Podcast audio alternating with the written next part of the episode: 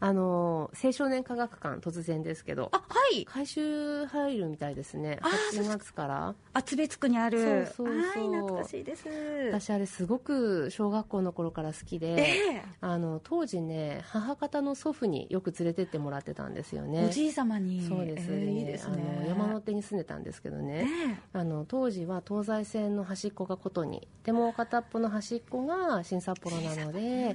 ずっとこう端から端まで乗ってねはでねいあの祖父がね普段着が着物の人だったんですよあらおしゃれですあねの子供とね着物の老人でね端から端まで わー連れてってもらってたんですけどなんかちょっとした冒険という感じですよねそうなんですよで最近ねあのけいちゃんしょうちゃん連れて行くようになって今度は東子先生が連れていく番だそうであの年パスを買いましてね、はいあいいな行ける時時に行くんですけどまあ楽しいですよねあ大人になっても楽しいですか楽しいでですもう自由研究したくなるうん本当になそうのですでまあ、8月22だったかなそれぐらいにあの閉館というか一時お休みになるみたいなのでそうですかそうぜひぜひ今年の夏休み最後なのでねそうですねね行ってほしいおすすめですうよわあなんかいろんなこと楽しいことを発見できそうな、んねえね夏ですねはい、はい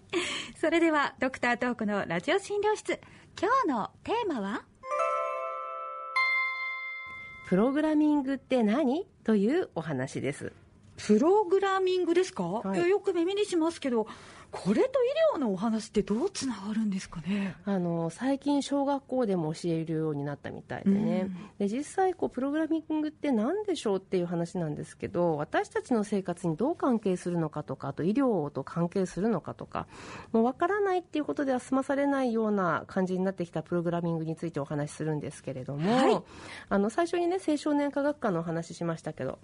実はあの保育園の年長さんくらいだった頃からケイちゃんを連れて行っていてその時からね好きな彼が好きなとある展示があるんですよね。おどんな展示でしょうかあのね、ロボットが展示されているショーケースがあって、でその前には机が置いてあるんですよね、でその机の上には大きなサイコロが3つあって、はいでそのサイコロの面にはそれぞれダンスの種類が書いてあるんですよで子供はそのサイコロの面をそれぞれ見てあ何ダンスだ何ダンスだって見て、で好きなダンスを選んで順番に並べるんですよね、うんだから最初のサイコロはコサックダンス次はチアリーダー最後は右左右左みたいななんかこうこう組み合わせができるで並べ終わったらボタンをカチッと押すとショーケースの中のロボットが並べた通りの順番でダンスを踊るっていうやつなんですよねもうちょっとした操作ゲームのような感じでしょうかそうですねでこれがなんとプログラミングの展示なんですよえサイコロを並べてボタンを押すっていうのがそう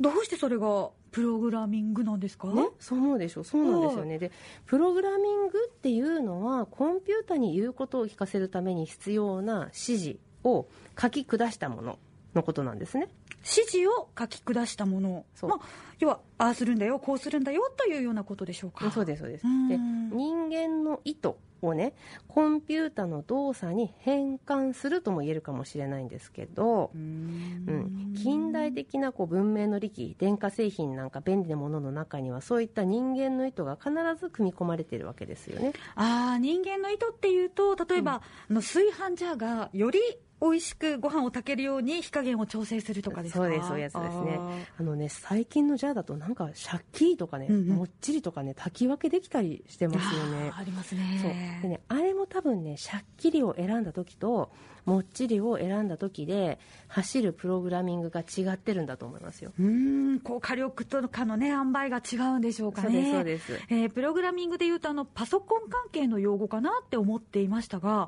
まあ、これ人間の意図をコンピューターの動作に変換するっていうと、なんか分かりやすいですね。えー確かに先生冒頭でおっしゃってましたけれども私たちの生活でも知らず知らずのうちにねこうやって浸透しているものなんですね。そうなんですよ。えーではですよ、ん医療との関係っていうのは、うんどうなんですかね、えー現代医療はテクノロジーが大事だからとか、そういう話になっていくんですかそうあの診断にね AI を使うとかねそああの人工知能を使うとかねそういう話は現実問題としてもう始まってるんですけど、へえまあ、今日私が注目したいのはそれよりももう少しあの基礎的な話で論理的に考えるってことなんですね。論理的に考えるですか。そうです、うんまあ、ちょっとね身も蓋もないことを言うと医療って確実であってほしいって思いませんかはい思います間違ってほしくないですね、ねできればできればね、はいそうだけど、まあ、いつも言ってますけど、うん絶対確実っていうのは何事においても、まあ、無理じゃないですか、はいでそんな中少しでもね大事な命を扱うからこそなんとか確実性を高めたいとみんなが思ってるんですよねうんでそうして確実性の高い情報を出そうとしたりとかあと情報そのものを扱う時に大事なのは条件とゴールを設定してその上で考える物事を動かすということだと思うんですよね、うんでこれが論理的に考えるっていうことの実態かなって思うわけですうん条件とゴールを設定してその上で動かすそうですか難しいおうん難し話いでにすなよねってきましたね、うんうんまあちょっとねあの噛み砕いていただいてもいいでしょうか、は条件とゴールを設定してっていうのは例えばどんなことですかそうですねまずあのゴールを設定するってとこに注目をしたいんですけど、おうまあ、例えば実際の話たの問題としてねうん腎臓がダメージを受ける病気にかかってしまったっていうシチュエーションを想定してみましょうはいで腎臓の病気がもしね良くならなかったら透析になるよといった状況うんそれはじもう本当に深刻な状況ですよね、はいできれば透析は回避したいと思うので、まあ、治療の方を頑張りたいというところですそうそうで、す、私も同じ気持ちですうんんでももしもその治療を進めていったりとしてねはいそういう治療があるとしてよ、うんあの今架空の話ですけどええその治療で腎臓が救われる見込みがあったとしてももしももしももしも副作用で命そのものが危ぶまれるようなことがあったとしたらどうかなもうそれはもちろん絶対にダメですよねでしょ本末転倒そうですもんね、うんそうですそうですはいとするとですよゴールをどこに設定するかによって治療が変わってくるってことになるんですはい透析もしないで済むし治療もうまくいくしっていうのがもちろん最善だと分かってるんですけど、もしも腎臓を救おうとしてこう行う選択した治療がね強すぎるんだとうん全身を痛めつける可能性があるんだっていうふうになったらやっぱりゴールゴールのね設定のこう軌道修正が必要になってくると思いませんそうですね、うん腎臓を救おうとするあまりに副作用が強すぎてそれで足元を救われるなんてことがあったら、うんこれはダメですもんね嫌ですよね嫌ダメでなすんですよはい、あの結構ねあの冗談じゃなく治療師っていう言葉ありますよあそうなんですか、うんその治療をしてしまってそのその上でその治療の強度が強すぎて残念ながらっていうことが言葉として成立することなのでやっぱりそのあへのえ可能性がちらついた時に軌道修正っていうのはすごく必要ですしやっていくことなんですよね。でなので透析をしながら生きていくっていうところにゴールを再設定するわけですよ。はいでその上で治療を選択していくってわけなんですよね。なので今の例の話でいくと副作用が強すぎては困るので、うんもうとにかく生きながら得ることはい治療士は避けるっていうのを条件にして最悪透析になったとしても生きていくんだっていうことをゴールに治療を実施していくわけですよ。うん理想にとどまるのではなく気持ちを一歩前へ動かしてそうであの実現可能な道を行くという選択ですね。そうなんです実現可能だってとこがすごく大事なことなんですよね。でこれが論理的に考えるっていうことなんですよね。うーんこれプログラミングということでお話し始めていただきましたけれどもまあ確かに何か難しい状況に直面した時には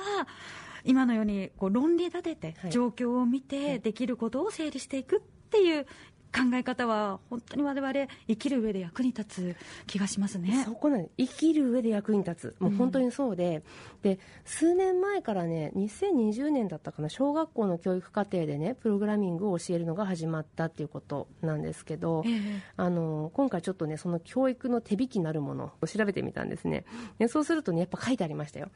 論理的思考を養ううん問題解決能力を養うこともこのプログラミング教育の狙いの一つだって書いてあったもうそのものズバリが書いてあったということですね。そうなんですよそうなのえーじゃあパソコンができるようになるっていうことだけが狙いなわけじゃないんですね。そうなそのパソコンができるようになるパソコンっていうか、まあ、プログラミングってこの先あのどんな職業でもやっぱりうんかじってなきゃいけないみたいなのがあるみたいでね、なのでそこをあのまあ、みんなで頑張ろうみたいなところはあるみたいなんですけれども、まあ、それだけじゃない論理的思考問題解決能力大事だよっていうこと、あとはあの意図しないことが起きた時に何がおかしかったのかっていう軌道修正することも必要になってくるのでそれを学ぶっていう狙いもあるみたい。いやそれまさに大人になると大切になってくるスキルですよねそう前向きな解決策へと転換できるかどうかっていうのは人間力そう思いまにす直結しますもんねあのね、私、中学校の頃に実はちょっとプログラミングをやったことがあっ